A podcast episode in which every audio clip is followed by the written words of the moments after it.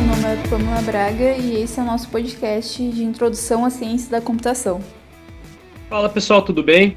É, eu sou Matusa, nós somos alunos do curso de Ciência da Computação da UFPEL e hoje nós vamos falar um pouquinho sobre John von Neumann. Um dos caras aí mais importantes para a computação e responsável pelo nosso atual modelo de arquitetura de computadores.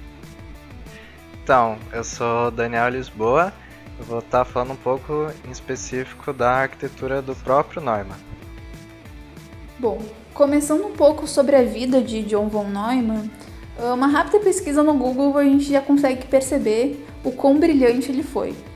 Neumann foi um matemático incrível e os seus estudos até hoje são de muita importância para a gente. Ele nasceu no dia 28 de dezembro de 1903 em Budapeste, na Hungria, e desde muito novo, durante toda a sua infância, ele foi considerado um prodígio, realmente, porque pela sua facilidade com línguas, matemática, memorização, e inclusive tem muitas histórias que falam que muito novo já, ele era fluente em grego, contava piadas em grego para o seu pai, uh, conseguia fazer contas matemáticas de oito dígitos de cabeça, memorizava listas telefônicas com os números, nomes, endereços, enfim. E realmente isso fez com que ele se destacasse dos outros na época.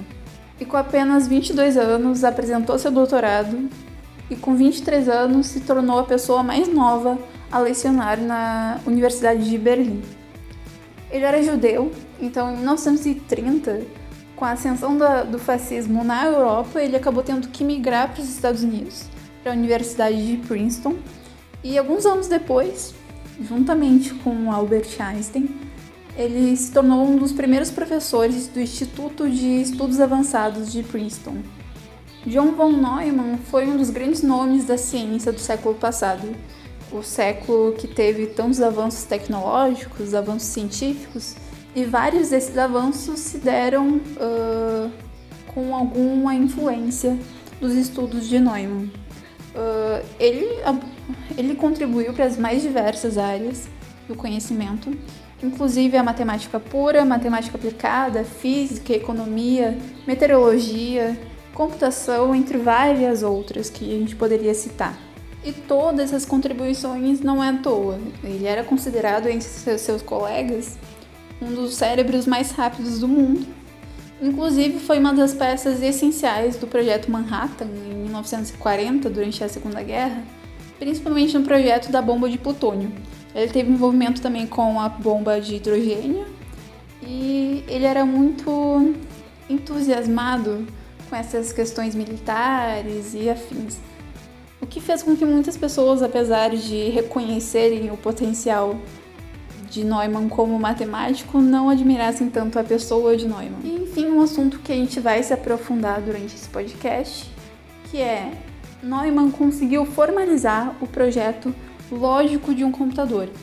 Uh, surgiu ali no meio dos cientistas, dos matemáticos, a ideia, a proposta de armazenar os programas, as instruções do computador dentro da própria memória do computador. Porque até então a gente tinha o ENIAC, que ele funcionava através de cartões perfurados e as instruções eram executadas uma a uma, o que tornava o processo extremamente lento e trabalhoso também. Então surge essa ideia de armazenar tudo dentro da própria memória do computador, o que tornaria o processo muito mais rápido, muito mais prático, e também de utilizar o sistema de, uh, binário ao invés do decimal que o ENIAC utilizava. Então, Neumann foi responsável pelo projeto do primeiro computador digital que a gente tem. E essa ideia dá origem à arquitetura de von Neumann. Então, eu vou falar um pouco da, do modelo de arquitetura de computador digital que foi proposto por von Neumann.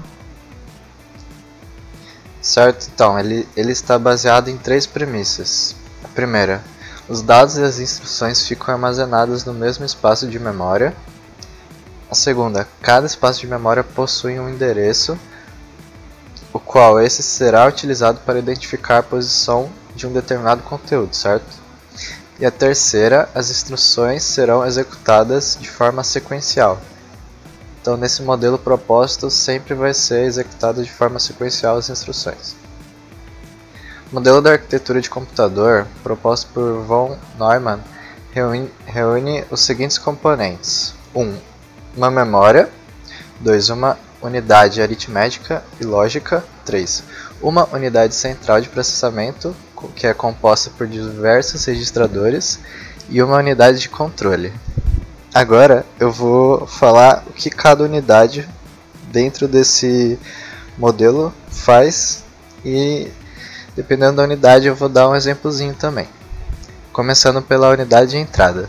Ela é obtida a partir de, por exemplo, um clique do mouse ou alguma digitação no teclado ou, por exemplo, pelo vídeo obtido pela webcam, entre outros. A unidade de controle, ela gerencia recursos do computador e coordena o funcionamento de suas partes, certo? A unidade lógica e aritmética, ela executa as principais operações lógicas e aritméticas do computador. A unidade de memória, ela armazena dados importantes temporariamente e fornece-os quando necessário. A unidade de saída disponibiliza a informação obtida a partir do processamento dos dados para o usuário. Por exemplo, o monitor, a impressora, a caixa de som Agora vou falar um pouco da ordem sequencial dos acontecimentos no modelo de Neumann. A primeira coisa que vai acontecer é, o programa ele vai ser armazenado na memória em uma série de endereços consecutivos. Depois o processador ele vai iniciar a execução do programa. A unidade de controle ela, ela vai procurar a instrução no armazenamento de memória onde se encontra o programa. Depois o código vai ser decodificado pelo processador. Em seguida, a instrução ela vai ser executada e armazenada no processador, lá nos registradores. E esse ciclo se repetirá até chegar à instrução de encerrar o programa. Por fim, eu vou falar um pouco do gargalo de von Neumann. Então, o que acontece no gargalo de von Neumann? A CPU ela é constantemente forçada a esperar por dados que precisam ser transferidos para a memória ou a partir dela. Como a velocidade da CPU e o tamanho da memória têm aumentado muito mais rapidamente que a, que a taxa de transferência entre eles, ou seja, entre a, a memória e a CPU, o gargalo se tornou um problema.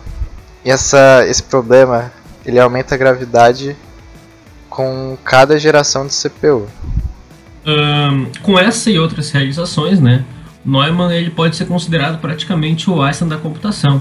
E mesmo com os gargalos de memória, o modelo de arquitetura de Neumann influenciou extremamente a arquitetura moderna de computadores, estando de certa forma muito próximo do que utilizamos hoje.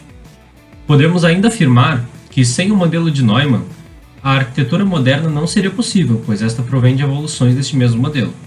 Uh, mas sendo um cara tão genial, Neumann não se ateve apenas à computação, e tendo estudado e contribuído em diversas outras áreas. Desta forma, podemos citar que Neumann colaborou em diversos papers sobre a teoria dos conjuntos. Ele provou o teorema conhecido como minimax para jogos de soma zero, que basicamente assegurava que para todos os jogos de duas pessoas e soma zero, existiu uma estratégia mista ótima para cada jogador. E se eles utilizassem, teriam o mesmo resultado médio esperado, que seria o melhor ganho que cada jogador poderia esperar se o usuário, se o adversário, né, jogasse racionalmente. E esse teorema, ele veio a servir de base para a fundação de um novo campo de estudos, que é chamado de teoria dos jogos. Ou seja, o próprio nome pode ser também considerado fundador desse campo de estudos, né? E sobre o qual ele ainda publicou um livro que se chama Theory of Games and Economic Behavior, ou Teoria dos Jogos e Comportamento Econômico, junto do economista Oscar Morgenstern. Um, além disso, na física, Neumann teve grande contribuição para o campo de estudos da mecânica quântica, inclusive com a publicação de vários papers que estabeleceram um framework matemático para estudo da mecânica quântica, hoje conhecidos como os axiomas de Dirac von Neumann. Um, ele contribuiu na biologia com os celulares autômatos. Ah, e sobre essa questão dos autômatos, tem um, uma curiosidade bem interessante, que ele, pelo, pela década de 40, Neumann teve estudos sobre isso, sobre a questão da autorreprodução dos autômatos e sobre a questão do desenvolvimento de programas de computadores que se autorreproduzem uh, se espalham entre mais máquinas e as danificam. E por mais que na época não se utilizasse o termo vírus, posteriormente, por causa desses estudos, Neumann foi considerado o pai dos vírus de computadores. E como se não bastasse tudo isso, Neumann ainda contribuiu e projetou a invenção das lentes explosivas, que foram utilizadas para a bomba atômica Fatima, que veio a ser lançada em Nagasaki, né? Essas lentes explosivas basicamente meio que prensavam, não necessariamente, mas pressionavam o núcleo atômico ali da bomba. Uh, lembrando que essas são apenas algumas das realizações de Neumann, né? E dentre diversas outras que ele realizou. Dessa forma, tendo todo esse legado de realizações, Neumann é considerado um dos homens mais inteligentes da Terra. Mas como muitos dos grandes homens que já viveram, em 1957 Neumann deixou a vida prematuramente, vítima de um câncer, aos 53 anos de idade. Exatamente. E os anos que antecederam a sua morte, ele estava muito esperançoso em relação a algumas ideias, alguns estudos uh, sobre teorias que pudessem modelar o, o, o cérebro e sistemas complexos com muitos componentes. Então, provavelmente, com essa morte precoce, a gente acabou perdendo, a gente acabou sendo privado de possivelmente descobertas incríveis que poderiam ter mudado o rumo da, dessa área do conhecimento. Então é isso, pessoal. Vamos ficando por aqui. Valeu e até mais.